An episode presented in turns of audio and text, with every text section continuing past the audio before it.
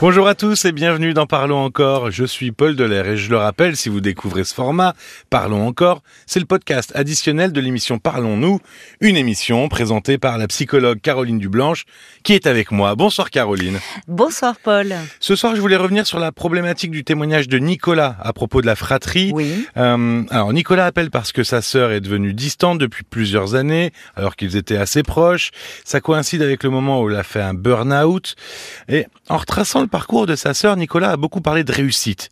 Réussite, échec, Mmh. ces deux mots-là. Mmh. Et finalement, on se rend compte qu'inconsciemment, il y a une étiquette d'échec sur le dos de cette sœur cadette, alors qu'elle semblait avoir une vie euh, bien remplie, pour utiliser ce terme, pour pas euh, mettre de jugement Oui, de une réussite ou échec, stabilité dans sa vie, euh, et personnelle et qui semblait assez épanouie.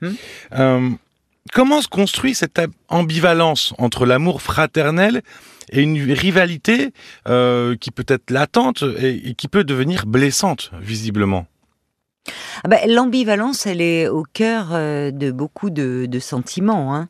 Euh, donc, on le retrouve aussi dans, la fratrie. C'est-à-dire que on peut, on peut être attaché euh, à son frère ou à sa sœur, avoir euh, de, de l'affection, et en même temps être un peu envieux euh, de sa situation.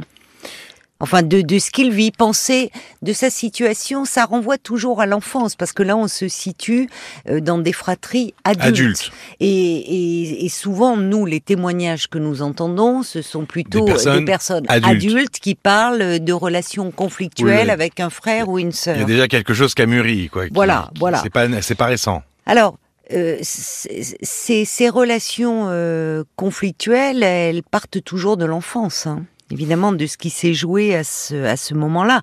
Parce que la rivalité euh, au sein d'une fratrie, dans l'enfance, c'est quelque chose euh, de, de, de normal, de- enfin de très fréquent et de normal, qui fait peur aux parents. Les parents ont... ont Bah, on aimerait bien a- que les enfants s'entendent bien. Évidemment, on rêve de cette famille harmonieuse, idéale.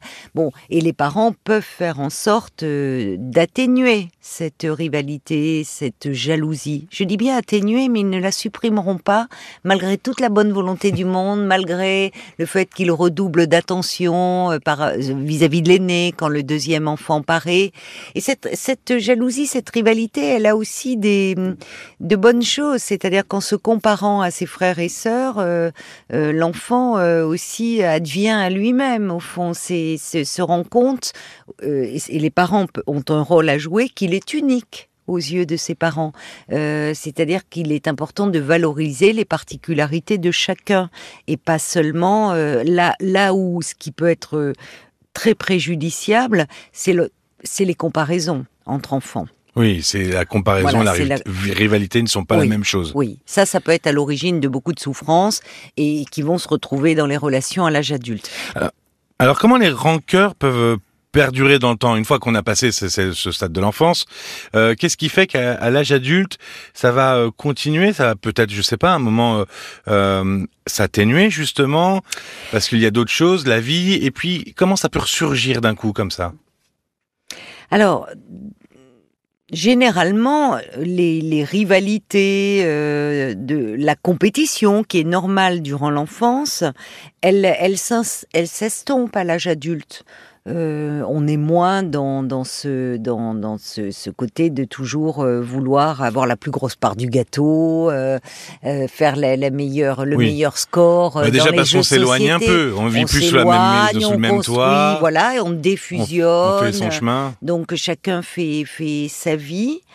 Mais, euh, mais malheureusement, elle peut être, euh, cette jalousie, euh, ravivée par le parcours des uns et des autres. La réussite professionnelle de l'un peut renvoyer à l'échec de l'autre. Euh, alors, euh, ça peut être aussi sur le plan du couple, c'est-à-dire euh, quelqu'un qui a un couple dans lequel il se, il se sent bien, enfin qui présente une apparence d'harmonie. Euh, il y a un frère ou une sœur qui galère dans ces histoires d'amour, euh, ou ça peut être aussi par rapport à la parentalité, un qui devient euh, parent, euh, là où un autre peut-être a plus de difficultés à l'être ou à trouver la personne avec qui pourrait fonder une famille. Souvent, ce qu'on voit, c'est que les rivalités peuvent se rejouer avec les enfants. Ah oui. Quand les frères et sœurs deviennent à leur tour parents, on peut voir réapparaître à travers les réflexions faites sur les enfants les rivalités de leur enfance. Ça va être vraiment ton fils est mal élevé ou.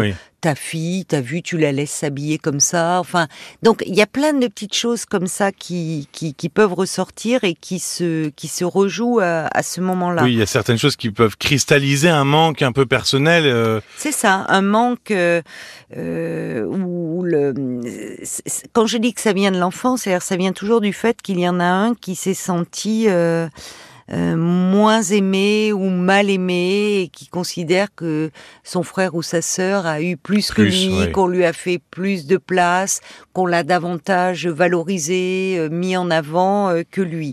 Donc il y a une il y a une douleur derrière tout ça, mais qui ne s'apaise pas malgré la vie, malgré ce que chacun réussit avance.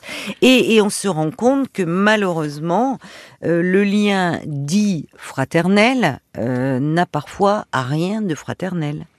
Et Oui. que euh, oui, Ah Oui, oui, oui, mais- c'est euh, c'est une réalité, hein, c'est une réalité euh, que l'on observe beaucoup euh, en tant que thérapeute. Enfin, Je, je- bah, alors, je pensais à ça à certains moments où ça peut être, alors, on utilise ce mot fratricide finalement. Oui, mais oui, bien sûr. C'est fait exprès, mais à bel écart, enfin, Mais- on mais- revient, euh, on- dans, dans certaines, dans- alors, quand il y a euh, euh, de, de la loi, des héritages, euh, à certains moments, ça peut être vraiment, alors voilà, fratricide ou, ou ça peut être très violent oui, et finalement des, oui, oui. une, une fratrie qui euh, à la base semblait plutôt unie, en tout cas cordiale, avec une entente cordiale, peut totalement se déchirer. Oui, alors là, c'est, tu parles d'apparence, une apparence unie, parce que, mais souvent quand euh, les parents euh, sont présents, euh, ça, ça peut, ils peuvent maintenir ce socle et donc cette apparence dont tu parles de famille unie. Et c'est lorsque les parents disparaissent à leur décès qu'on voit des fratries euh, se, se, se déchirer, notamment au moment des héritages. Mais on peut voir aussi l'inverse. Hein des parents, des, des fratries qui à ce moment-là se retrouvent, resserrent les liens. Euh, Il peut y avoir aussi cela, selon le, le rôle qu'ont jou, qu'ont joué les parents dans, dans la fratrie. Mais euh, il y a malheureusement avec le temps des fratries qui sombrent dans la rancœur, euh, dans le ressentiment, qui les conduisent au mieux à l'indifférence, c'est-à-dire très peu de liens, ou alors euh, peut-être une fois par an à Noël. Une euh, façon de se parents. détacher finalement. Oui, oui. Au fond, il y a, on ne fait pas partie de la vie de l'un ou de l'autre. C'est mon frère, c'est ma sœur, mais au fond, il n'y a pas de lien. Au pire, une grande violence. Tu as raison de parler de, de violence parce que euh, il y a quelque chose de cet ordre-là. Et quand tu parlais de cette ambivalence, c'est vraiment amour-haine. Ouais. Et parfois, c'est la haine qui prend le dessus. Et on le voit euh, lors des héritages, où chacun, à travers une, se, se lance euh, dans, dans, et parfois pour des, des héritages qui sont dérisoires. Des. Ah oui, oui. Dérisoires, mais où chacun revendique sa part. Et derrière cela, on le disait hier, euh, quand on parlait de rupture, euh, l'argent qui est un substitut au manque d'amour, chacun va revendiquer avec d'autant plus de, de hargne, de force, sa part d'héritage, parce qu'il estime qu'il a été lésé sur le plan euh, de l'amour et, et de l'affection. Alors bon, on parlait de l'héritage, on va parler du vivant des parents euh, quand même. Et quand euh, euh, les fratries se déchirent comme ça, ou en tout cas qu'il y a une grosse mésentente, est-ce que les parents peuvent jouer un rôle dans, ces fratries de, de médiateur peut-être, de, de, de facilitateur de communication? Qu'est- qu'est- Qu'est-ce qu'ils peuvent faire les parents? C'est très délicat, le rôle des parents dans les fratries à l'âge adulte. Hein, c'est Oui, ta oui. question, parce que pour les petits-enfants, euh, c'est très différent. On l'a vu, éviter de comparer, euh, rassurer l'enfant sur euh, sa, sa place. Puis on parle pas de la même façon à des enfants qu'à des adultes. Évidemment. Donc, euh, il faudrait éviter le jugement de valeur. Il faudrait pouvoir rester euh, impartial ce qui est compliqué. Euh, ce qui est même compliqué même dans la tête des enfants, parce que même si le parent est impartial, les enfants vont pas le penser. Tu prends finalement, tu vois, tu le soutiens davantage lui que moi, euh, pour ne pas envenimer des situations qui sont en fait très complexes. Euh, c'est un terrain très sensible et sans le vouloir, même avec avec beaucoup de, de, bonnes intentions, les parents peuvent faire réapparaître des des rancœurs. Alors peut-être que là aussi, pas avec les mêmes mots, mais euh, apaiser ce qui peut se jouer déjà dans la relation parent-enfant. Euh, quand un le, le, dialogue, je pense qu'il peut plus davantage se faire euh, auprès d'un enfant plutôt qu'en en tant que médiateur de la chaque enfant individuellement. Voilà, sur la place qu'il a dans dans, la fratrie, dans la famille, auprès d'eux, dans l'affection qu'il lui porte et que euh, qu'il est unique pour eux euh, ça peut apaiser peut-être déjà le lien parent-enfant, puisqu'au fond, ce qui se joue dans cette rivalité fraternelle, c'est de la rivalité autour de l'amour parental. Donc, en apaisant son enfant, en lui témoignant, en lui disant euh, à quel point il compte, ça peut avoir des répercussions euh, sur la rivalité qui existe au sein de la fratrie.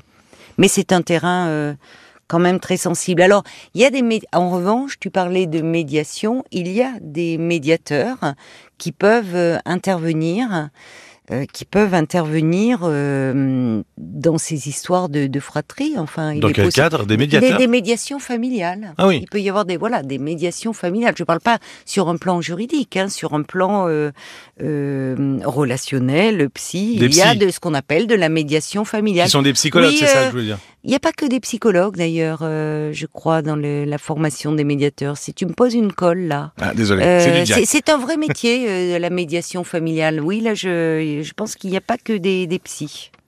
Bah en tout cas, merci beaucoup, Caroline. Merci à toi, Paul. C'est vrai qu'on a tous, on s'est tous demandé un moment si, euh, si on avait connu notre frère ou notre sœur dans un autre cadre que la famille, si on serait amis avec lui.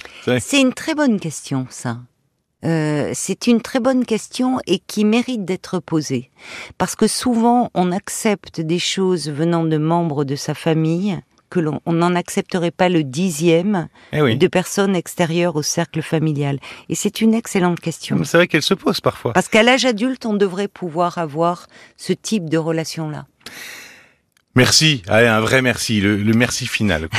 merci à toi, Paul. J'arrêterai de t'embêter. Marié depuis 30 ans, Sébastien est perdu entre sa femme et l'homme dont il est tombé amoureux.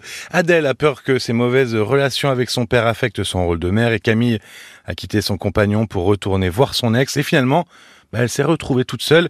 RTL.fr ou l'appli RTL pour les replays, mais aussi pour écouter les épisodes qui sortent ce week-end de Que sont-ils devenus? Je vous laisse les découvrir. C'est samedi soir et dimanche soir que ça sort. Merci de votre écoute et à très vite. À très vite. Parlons encore. Le podcast.